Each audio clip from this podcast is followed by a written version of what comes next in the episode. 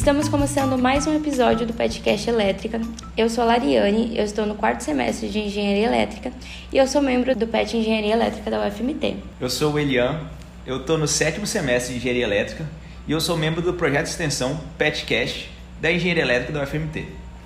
E hoje, é, nós, membros do PET, vamos desmistificar algumas informações sobre as descargas atmosféricas, o famoso raio. E a gente vai começar falando o que, que são essas descargas atmosféricas. Os raios são descargas elétricas de grande intensidade, que ocorrem devido ao acúmulo de cargas elétricas em regiões localizadas da atmosfera, em geral, dentro de tempestades. A descarga inicia quando o campo elétrico produzido por essas cargas excede a capacidade isolante, também conhecida como a rigidez dielétrica do ar, em algum local da atmosfera. Esse local pode ser tanto dentro da nuvem como bem próximo ao solo. É, uma vez que essa rigidez ela é quebrada, você acaba movimentando de forma bem rápida os elétrons, é, que saem de uma região negativa para uma região positiva. Esse movimento é o que a gente vê e que nós popularmente chamamos de raio.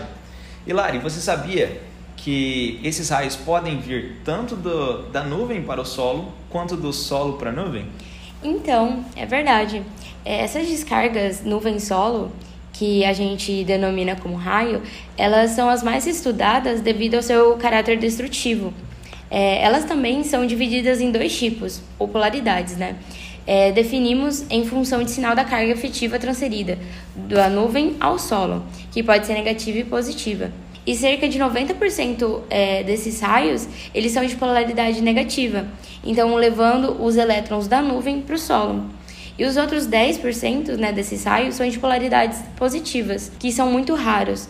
É, esses raios é, são quando os elétrons são transportados do solo para a nuvem. Mas Eliane, essas descargas, elas acontecem em qualquer lugar da Terra? Então, Lari, a resposta é sim. A partir dos registros dos sensores de satélites que estão por volta do nosso planeta, a gente pode concluir que as descargas elétricas ocorrem em qualquer lugar da Terra. Uh, só que mais especificamente na região tropical, que está entre os trópicos de Câncer e Capricórnio, a incidência de raios de descargas elétricas é ainda maior. E a razão para essa região ter uma maior incidência de raios está diretamente ligada com a maior exposição à radiação solar que ela recebe em comparação com o restante do, do globo. E além disso, a temperatura é, da superfície dessa região também é mais alta.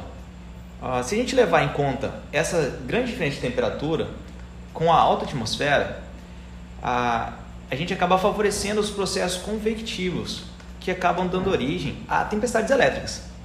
E apesar de que essas zonas localizadas nos trópicos, né, entre os trópicos, apresentem já uma maior quantidade de descargas elétricas uh, em relação ao restante do, do planeta, a gente pode uh, notar que outros fatores influenciam isso também.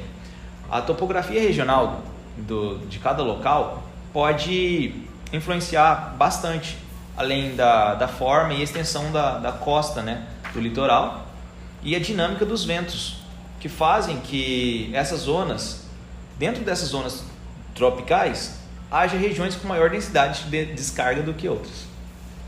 Então, e levando todos esses fatos em consideração, a gente vem com o Brasil sendo o país com a maior incidência de raios do mundo.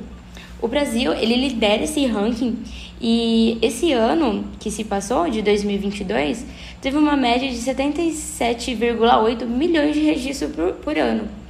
É um número bem elevado, mas é pequeno se a gente comparar com o total registrado nos dois últimos anos. Em 2021, caíram 154 milhões de, raios em território brasileiro e em 2020 foram 126 milhões.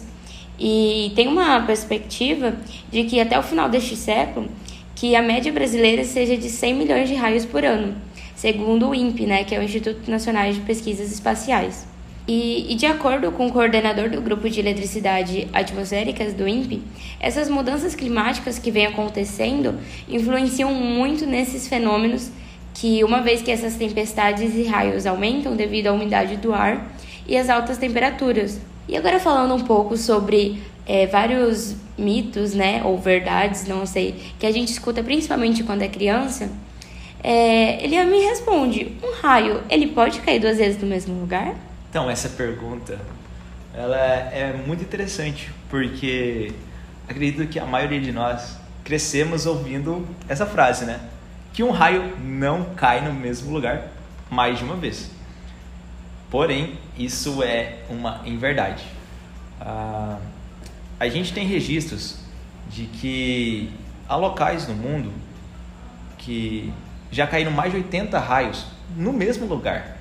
Ah, uma prova disso são as torres. Se você pensar a torre do Empire State Building, é, ela sofre por várias descargas elétricas ao longo do ano. E o próprio Cristo Redentor ali no Rio de Janeiro, ele recebe cerca de seis raios todos os anos. Então tá aí. Um raio pode sim cair mais do que duas vezes no mesmo lugar.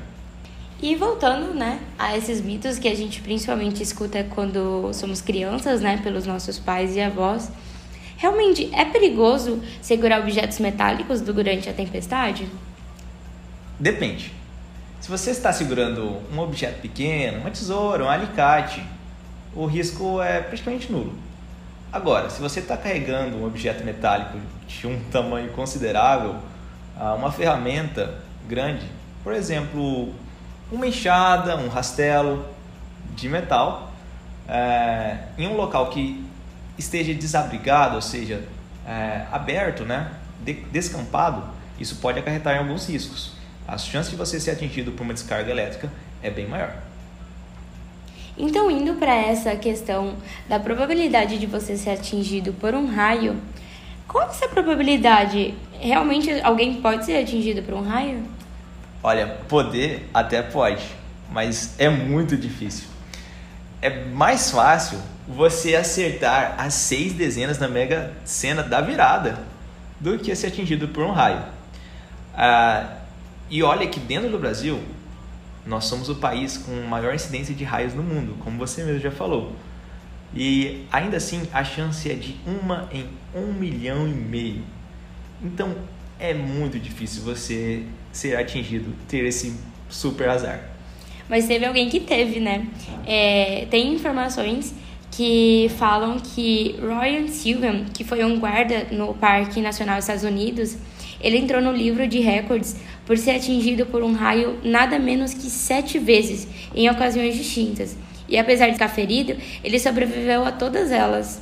Isso é bastante interessante, né? Ah, isso também leva a gente a pensar no que pode acontecer com uma pessoa depois que ela é atingida por um raio. Você pode falar pra gente? Então, quando uma pessoa é atingida por um raio, é, pode ser causada algumas queimaduras é, e outros danos né, em todo o corpo.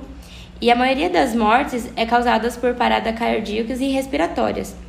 Mas parte dos sobreviventes é, atingidos por um raio, eles podem sofrer por um longo tempo de sequelas psicológicas e orgânicas. Falando de queimaduras, você já sabia que a temperatura da atmosfera ao redor né, do local onde cai uma descarga elétrica é muito alta?